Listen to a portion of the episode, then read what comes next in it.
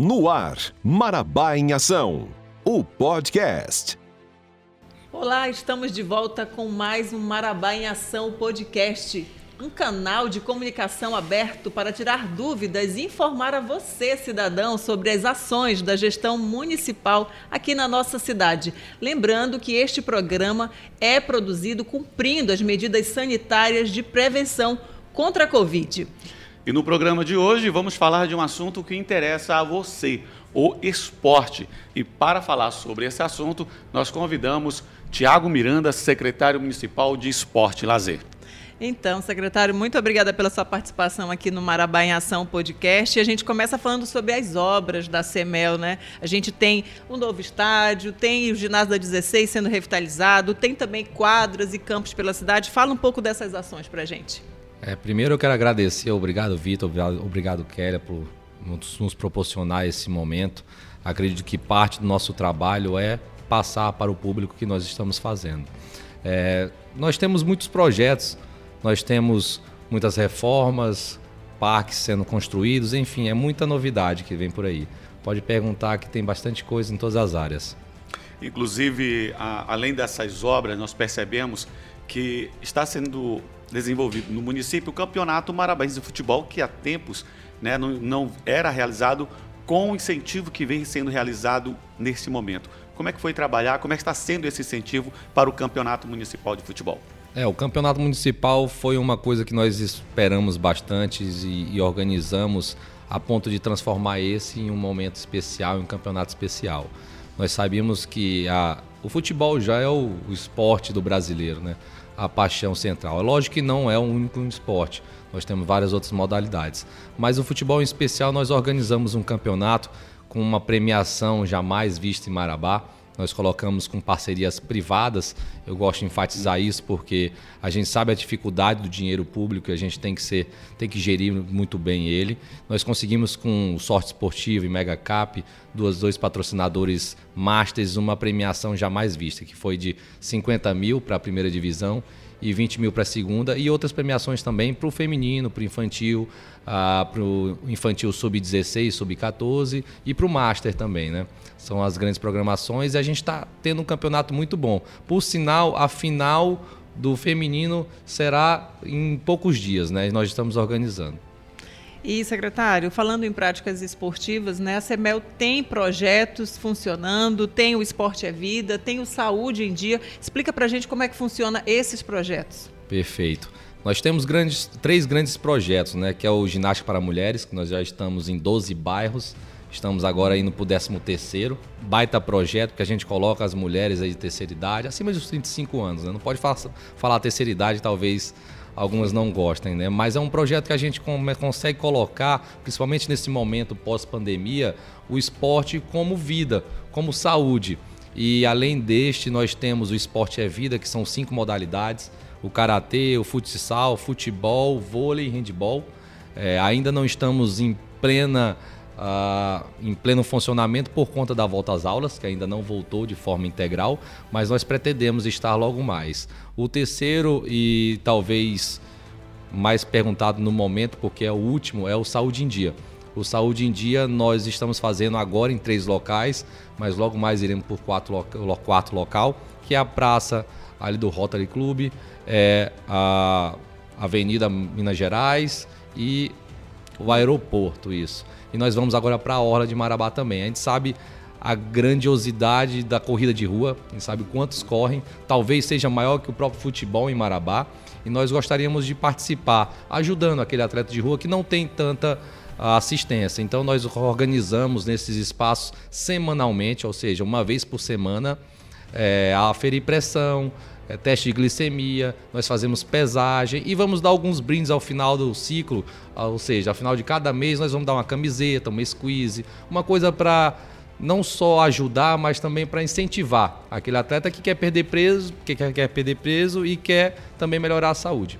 O senhor falou também em corrida e nos próximos dias teremos a corrida do São Félix. Sim. Como é que vem sendo trabalhada essa estrutura? Com muita expectativa porque a gente sabe a grandiosidade, é a décima primeira. Só que sempre foi muito organizada pela paróquia. Então, desde a última que tivemos em 2019, nós começamos a organizar. E dessa vez a gente quer dar mais grandiosidade do que de fato já foi, por se tratar do nosso padroeiro. São Félix de Valoar. Então nós vamos transformar essa corrida na nossa corrida bandeira. Nós estamos organizando com alguns ajuda, ajuda alguns apoios, como Desbrava, Uniaselv, o Shop, Partide, a Clínica Fisiomais e também tem a Clínica Ictus. São nossos patrocinadores que estão nos ajudando a montar essa grande estrutura.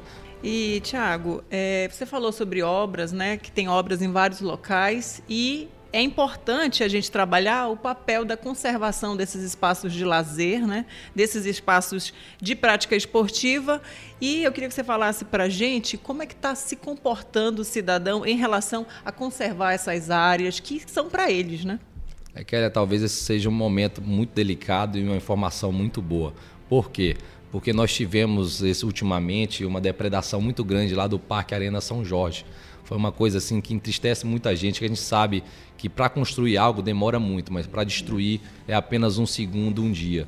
Então nós vemos, nós viemos durante os dias organizando cada espaço, melhorando aqui e ali, e para destruir a gente sabe que é só um segundo. Ou seja, no Parque Arena São Jorge destruíram ah, o muro, destruíram o alambrado, destruíram as luzes, tacaram pedra, quebraram um portão, roubaram um portão quebrado.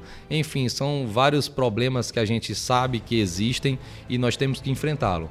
E aí o enfrentamento disso é a consciência. A gente tem que conscientizar o povo de que aquilo é nosso, é de todos e principalmente da comunidade. A comunidade que utiliza mais aquele espaço são as crianças, são os familiares que utilizam aquilo semanalmente. Então nós temos que cuidar. Já tem uma equipe da Cevop lá organizando a manutenção. Vamos organizar, vamos deixar melhor do que estava, vamos pintar. A gente sabe que tem que também ter essa parcela de, de divisão no sentido de obrigações e deveres, tanto com a comunidade quanto com o poder público. Mas faz parte da coisa. Infelizmente acontece. Não deveria, mas acontece. Infelizmente. Tiago, estamos quase chegando ao final do nosso Marabá em Ação podcast e eu queria que você falasse um pouco quais foram os investimentos e que apoio vem sendo dado a um segmento que vem crescendo muito nos últimos anos aqui em Marabá, que é o ciclismo. Como é que vem sendo trabalhado para apoiando esse segmento?